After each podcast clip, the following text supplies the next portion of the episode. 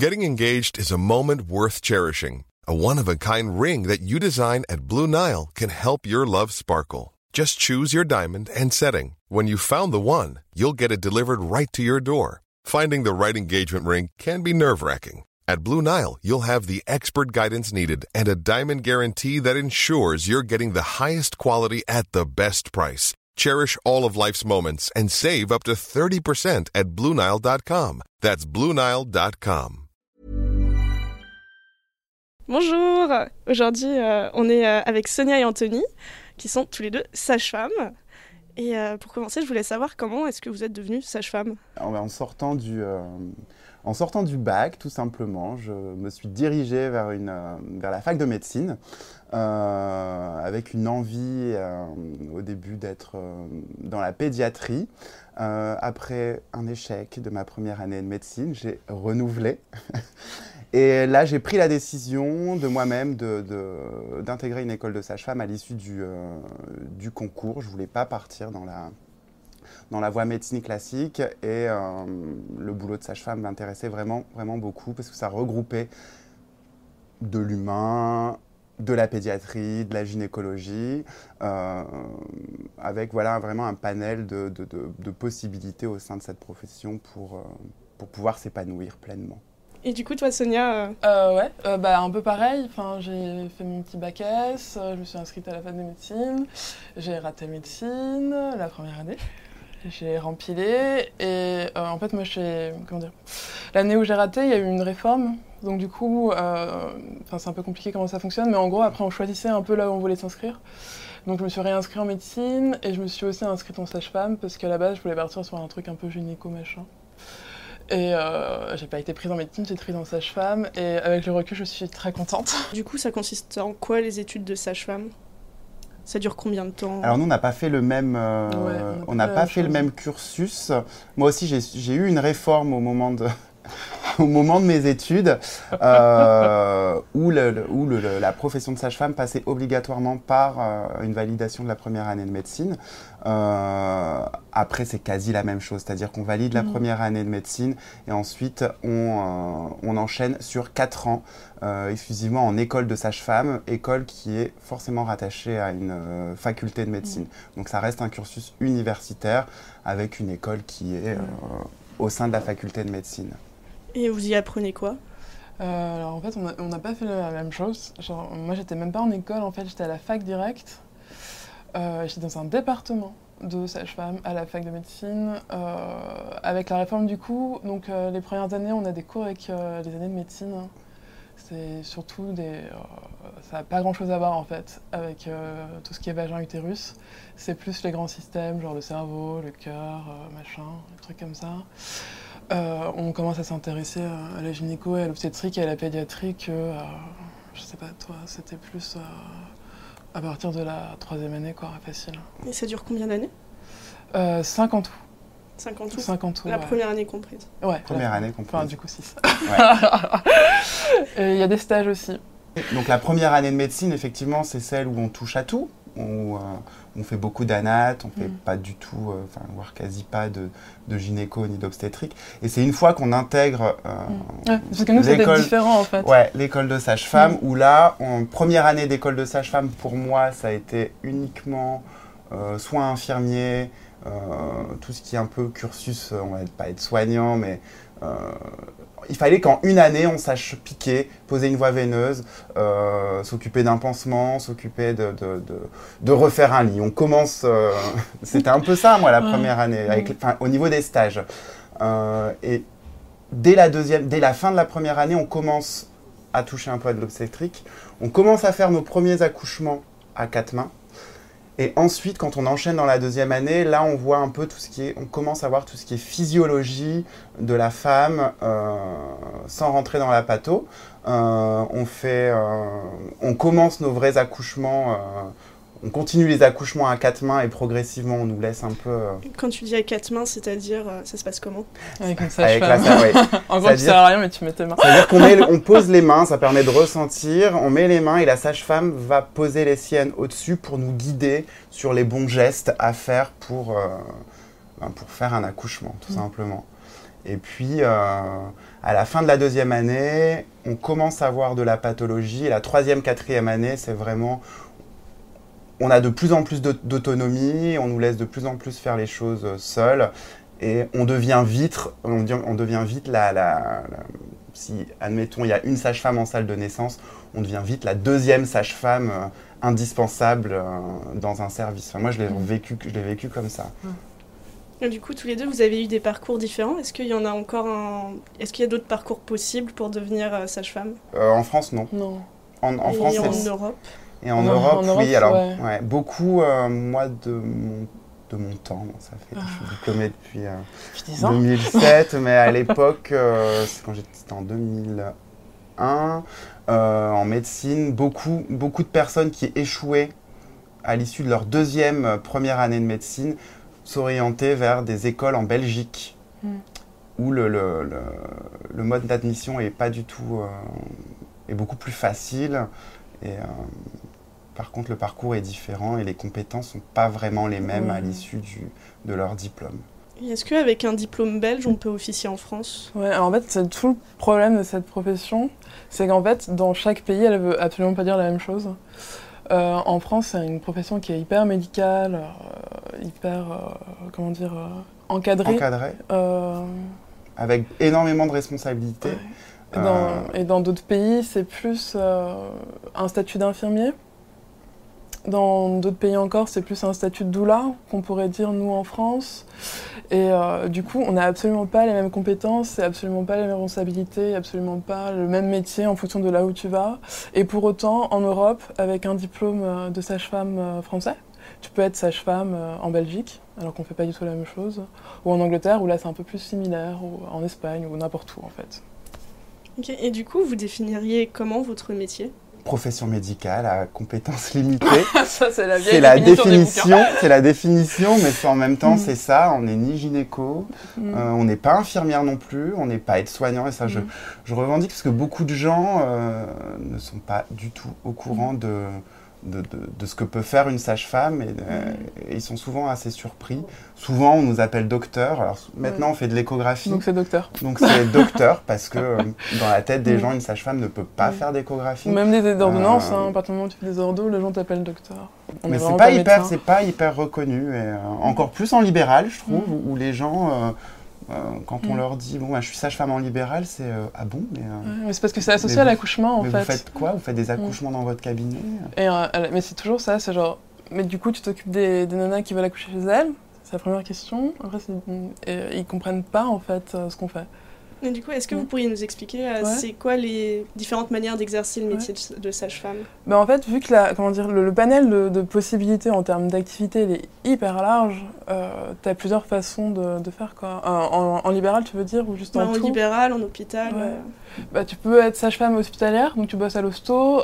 souvent, tu es restreinte au service du bloc, en fait, donc là où il y a les accouchements, les suites de couches, donc la maternité, là où les nanas elles restent après avoir accouché. Tu as aussi les services hospitaliers quand il y a un problème avec la grossesse. De plus en plus, tu as les services de planning familial aussi, pour tout ce qui est euh, gynécologie et euh, IVG. Consultation de grossesse, consultation, de prénatale. Ouais, tu as les échographies aussi. Bah, tout ce qu'une sage-femme hospitalière fait à l'hôpital, on peut nous le faire. Euh, il y a une partie, toute une partie qu'on peut faire en, en libéral, les consultations de grossesse, euh, les consultations échographiques, la préparation à la naissance, euh, mm. le suivi gynéco qui commence à se développer aussi maintenant un peu à l'hôpital par, les, euh, par les sages-femmes, enfin. consultation d'orthogénie, nous c'est pas... Enfin, le texte a été... Techniquement, on a le droit de faire des IVG, mais on attend toujours. Hein ça veut dire quoi, consultation En, en orthogénie, c'est le, ben, tout ce qui est planning familial et IVG. IVG principalement. Principalement l'IVG, médicamenteuse, bien sûr. On voit bien le suivi de grossesse dans le métier de sage-femme, mais euh, ce que peu de gens savent, c'est que vous pouvez aussi faire un suivi gynécologique. Euh, en quoi consiste-t-il et quelles sont les limites? Euh, Ils appellent ça en fait du suivi gynéco de prévention. En gros, ce qu'on fait, c'est de la contraception donc tout ce qui est euh, pilules, euh, stérilet, implants, tout ça. Euh, du dépistage, donc du dépistage de maladies sexuelles, enfin infections sexuelles. du dépistage de cancer aussi avec les frottis. C'est principalement ça. Honnêtement, c'est un peu les trois axes. Après, on arrive à gérer quelques petits trucs type bah, tout ce qui est infection génitale, euh, mycose, infection urinaire, euh, s'il y a des problèmes au niveau des règles, euh, ce genre de choses. Si on passe un cran, quand on rentre vraiment dans la pathologie gynécologique, avec des dames qui ont par exemple des ovaires polykystiques ou de l'endométriose ou des maladies un peu plus, ou un antécédent, si elles sont diabétiques ou si elles ont de la tension, ce genre de choses, elles sont rebasculées vers un suivi paragynécologique. C'est là où notre compétence s'arrête. Notre compétence s'arrête, on est limité. Et du coup, concrètement, c'est quoi la différence entre une sage-femme et un gynéco? Le gynéco va pouvoir prendre en charge euh, une femme avec une pathologie, ou pas. C'est-à-dire que le gynéco va faire le boulot de sage-femme, mais, mais, euh, mais il va aussi pouvoir prendre en charge euh, une femme lambda qui a une, comme on dit, comme Sonia disait, une mm. pathologie type diabète, hypertension. Nous, on va être vraiment limité, c'est-à-dire qu'on va s'occuper vraiment des femmes, entre guillemets, en bonne santé.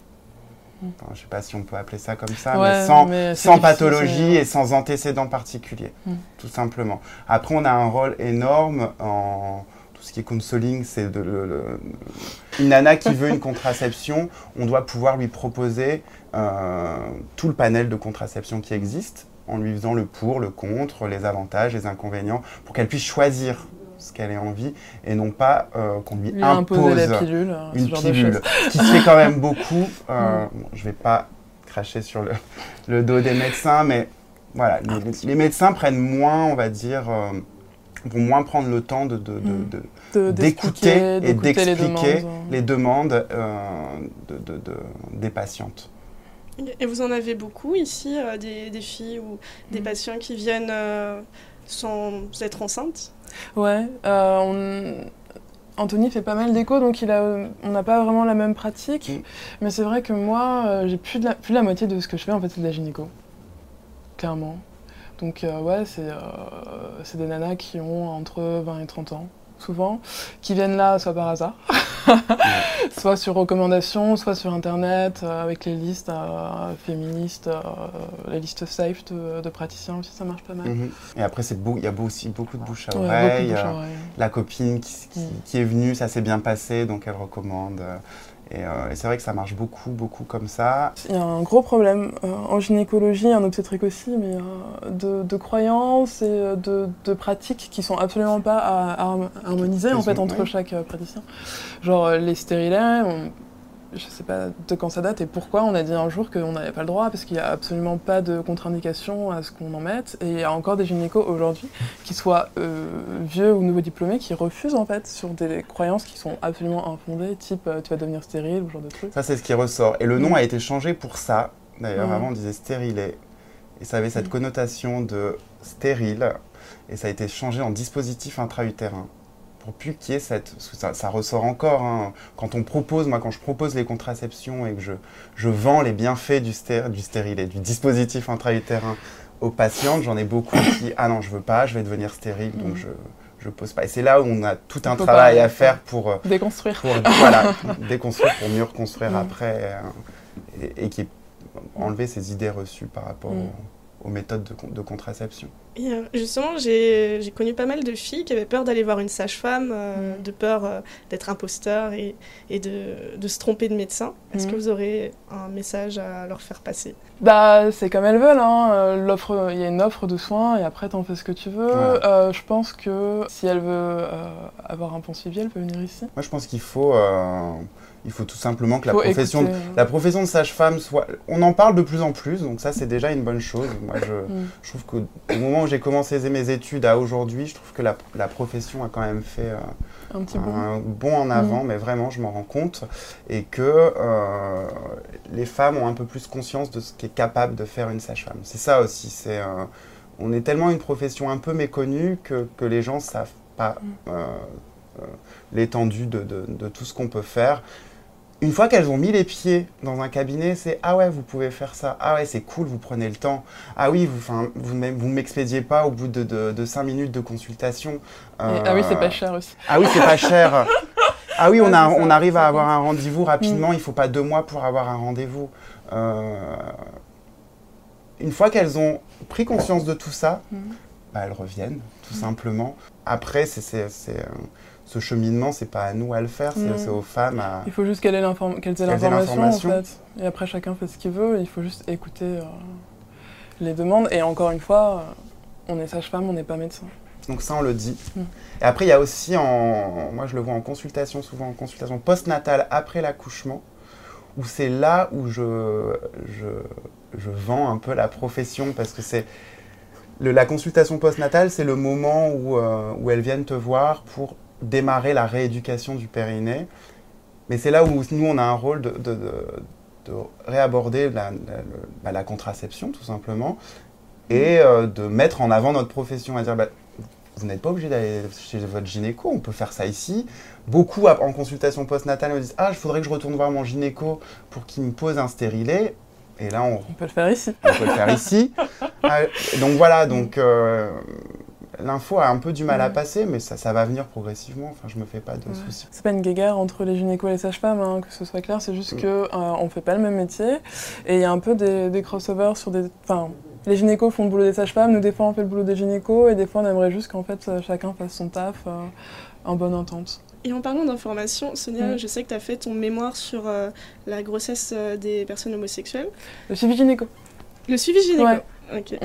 Euh, est-ce que tu pourrais nous en parler Et euh, mm. parler, oui, pour euh, toutes les personnes homosexuelles qui nous suivent, mm. à quel moment il faut avoir un suivi gynéco et comment ça se passe? Ouais. Alors, encore une fois, il y a le mythe du, du suivi gynéco, j'y tiens. ça sert à rien, en fait, d'aller voir un gynéco. on entend souvent, oui, dès que tu commences à avoir du sexe, il faut vérifier que tout va bien, gna gna gna. Euh, je pense que c'est angoissant et anxiogène. Euh, et, je pense qu'un suivi gynéco, il se commence quand on a besoin d'aller voir le gynéco, c'est-à-dire euh, si tu as des rapports avec un pénis, quand tu as besoin d'une contraception peut-être. Si tu as un problème de chatte, tu vas au gynéco parce qu'il faut le régler. Mais sinon, il n'y a pas... Oh, après, c'est le frottis à 25 ans si tu veux faire le dépistage des lésions précancéreuses du, du col. Mais il n'y a pas d'obligation d'aller à partir de 15 ans chez le gynéco et puis après tous les ans. Ça n'a pas de sens en fait. Enfin, ça sert à rien de vérifier que tout va bien si tout va bien. Mais ça, c'est. Euh, ça, c'est ton point de vue. C'est mon point de vue. Anthony, t'en penses quoi? Non, mais elle a, elle a, entièrement raison. Moi, quand je vois des, euh, des gamines qui arrivent mm. ici pour euh, un frottis alors qu'elles ont à peine 20 piges, mm. je leur dis juste c'est pas le moment, mais, mais c'est tout. On parle d'autre mm. chose et je leur dis ben, tu reviens. Oui, puis ça les rassure et elles sont contentes. Elles sont contentes. Et elles n'ont pas la frousse aussi quand elles reviennent. Et puis on n'a pas un. On n'a pas à infliger ou à obliger une un examen gynécologique qui sert à rien euh, chez une nana, quoi. Donc, euh, non, non, pour moi, il faut. Euh, je leur dis effectivement que c'est pas une obligation d'aller consulter tous les ans un gynéco. Moi, quand le, frottis d'une nana est normal, je dis on se revoit dans, trois ans.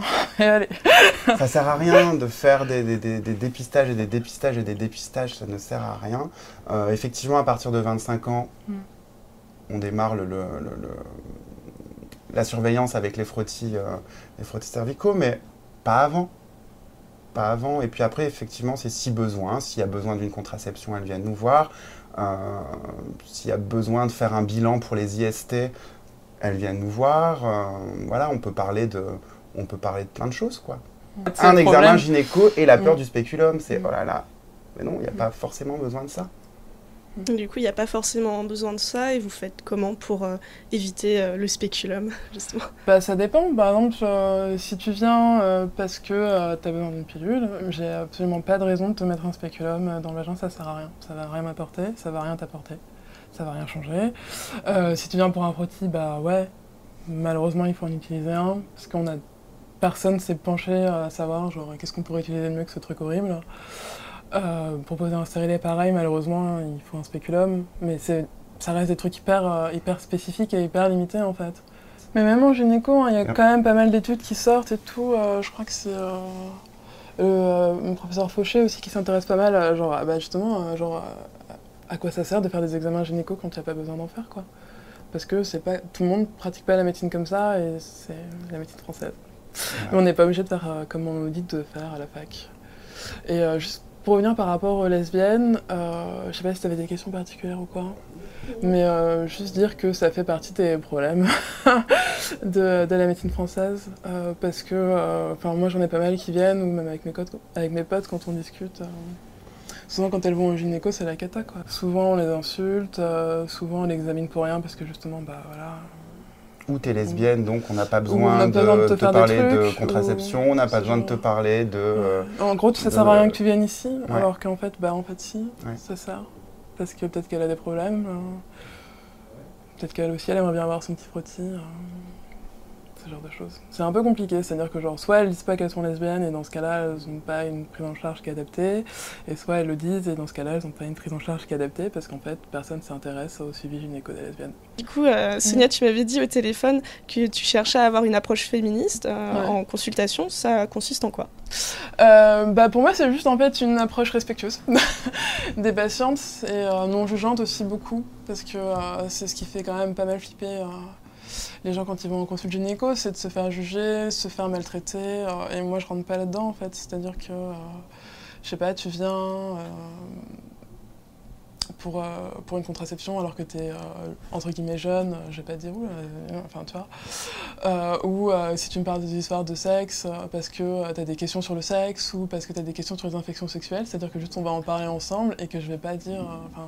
on n'est pas là pour slut-shamer nos patientes en fait. et parce que je sais pas déjà. mais voilà, c'est un, c'est un mot. Euh, je sais pas si c'est parce qu'on est jeune ou quoi, et je pense que c'est pas le cas. C'est juste qu'il faut, il faut être respectueux et. Euh, et ouvert d'esprit. Moi, c'est juste être ouvert d'esprit. Même pas être ouvert d'esprit parce que. pour moi, c'est oui, c'est normal, mais c'est. c'est normal en fait. Euh. Et ce moment de consultation, effectivement, c'est vraiment un, normalement c'est un moment de partage, de partage, d'échange sans tabou, mm. c'est-à-dire qu'on peut parler de cul, on mm. peut parler de, on, on peut parler de, de drogue par mm. exemple, puisque c'est un sujet euh, euh, qui, euh, qui, est, qui, est, qui, est, actuel. Et puis voilà, c'est réussir, voilà, c'est réussir à parler de, de, tout ça sans que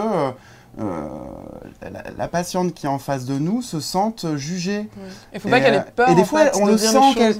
On lui dit ah t'as déjà pris de la drogue et tout ça, c'est ouais non. Puis quand elle sent que le climat de confiance, il est installé, c'est bon, ouais, je vais te dire, bon, voilà, mm. t'as l'air cool, euh, j'ai déjà pris. Euh. et là, elles se mm. sentent, euh, ah, c'est génial, je peux parler de, tout, ça.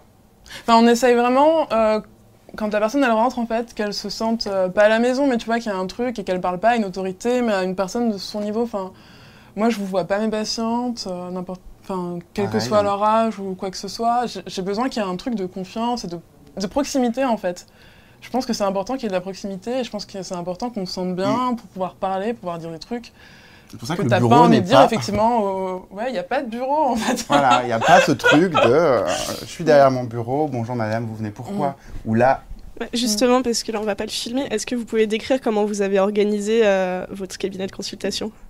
Ça c'est toi, hein parce que moi je squatte. et ben voilà, moi j'ai démarré, ça fait trois ans que je suis installée. Euh, et effectivement, je ne voulais pas de bureau. Je voulais qu'il y ait un, voilà, qu'il y ait un échange là, comme, comme toi et moi, sans un, sans un meuble entre nous euh, qui fasse barrière. Parce que... Et après, c'était créer une ambiance un peu cocon, euh, sans que ce soit trop médicalisé et que voilà, les gens arrivent. C'est pour ça que c'est toujours tamisé. Euh, on arrive, on se sent bien, un peu d'huile essentielle, un peu. Euh, non, enfin, c'est pas non plus pour rentrer dans le cliché euh, gnangnan de la sage-femme. Non, vraiment pas. On n'est pas là. On n'est pas comme ça, mais c'est vraiment créer une ambiance où. de confort, en fait. ouais. mais au-delà du, c'est même pas même pas le confort, c'est vraiment un. Ouais, cette image de cocon pour moi, c'est ça, quoi. C'est on arrive, on se sent bien, on a envie de parler, on se sent bien. c'est et après, Sonia est arrivée, euh, mm. elle m'a remplacée en l'été dernier. Mm. Et j'ai eu un coup de cœur. Et donc, je voulais absolument qu'elle reste euh, au sein du cabinet, parce qu'effectivement, elle apporte. Euh, elle apporte ce que, je peux, ce, que, ce que moi je peux pas apporter. Parce que mine de rien, il y a quand même beaucoup de, beaucoup de femmes qui vont pas spontanément aller voir un homme. Il faut le dire aussi. Et, et, je le vois avec le planning de consultation qui est beaucoup mm plus rempli, euh, d'un point de vue suivi gynéco notamment, euh, avec Sonia. Parce que, euh, parce que même si mm. je suis un homme, même si je suis gay, après c'est pas écrit sur, c'est pas écrit, sur c'est pas écrit sur mon profil, mais, mais, mais voilà, il y a encore cette image d'homme qui peut, qui peut bloquer chez, chez, certaines, mm. chez certaines patientes. Et ce qui s'entend, hein, moi je, mm. je je vais pas batailler pour ça après, mais. Euh, du coup, on parle beaucoup de Martin Winkler sur Mademoiselle. Et est-ce que vous pensez que ça serait possible de développer encore plus en France une médecine plus humaine et respectueuse? Bah, ce serait cool. moi, j'en rêve. je bosse pour ça. Après, je pense que c'est vraiment compliqué. Je pense qu'il y a vraiment beaucoup de barrières. Enfin, nous, on travaille vraiment à accueillir tout le monde de la même manière euh, dans l'accueil. Après, on spécifie en fonction des personnes. il faut déconstruire, mais je pense que c'est hyper dur. c'est vraiment Après, c'est professionnel dépendant. Voilà, je pense que je vais dire qu'on sort du lot. Il y en a d'autres aussi, mais après, euh, voilà, il y a des, des, habitudes et des, une, une, médecine effectivement qui n'est pas forcément euh, celle qu'on peut voir à l'étranger, mais malheureusement pour faire changer toutes ces mauvaises habitudes, il va falloir du temps. Place aux jeunes, je pense que.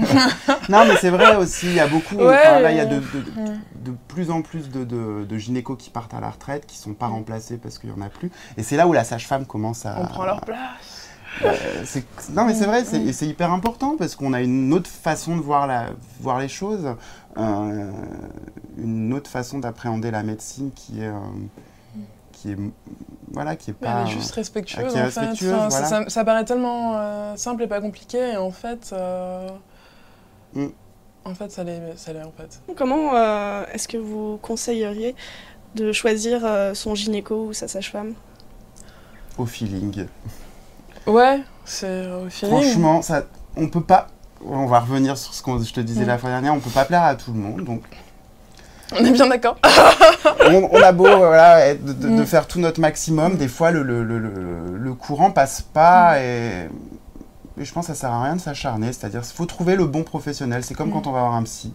Euh, si ça se passe pas bien avec son psy au premier abord. Je pense qu'il faut pas hésiter à partir aussi. Pas hésiter à, dire bon, non, cette personne ne convient pas, on n'arrivera rien à construire parce que c'est pas rien un suivi gynéco et il faut quand même que le courant passe bien. Si à chaque fois que la nana mm. doit venir ici en, traînant les pieds parce mm. qu'elle n'a pas envie de venir ou parce qu'elle euh, n'aime pas le professionnel qu'elle a en face d'elle, ça ne pourra pas fonctionner. Donc euh, je pense que c'est au, c'est au feeling, tout simplement, la manière dont on choisit son professionnel. Et puis, bon, sur les compétences, bien sûr, mais euh, enfin, je ne sais pas après toi si. Non, non, bah si, c'est au feeling. Après, comment trouver, c'est, le problème. c'est bouche à oreille. C'est les listes sur Internet. Mais ça marche pas toujours non plus. Enfin, mm. On voit bien, hein, euh, encore une fois, on convient pas à tout le monde. Donc, euh, il faut, malheureusement, il faut essayer, il faut demander à des gens qui nous ressemblent un peu, politiquement parlant.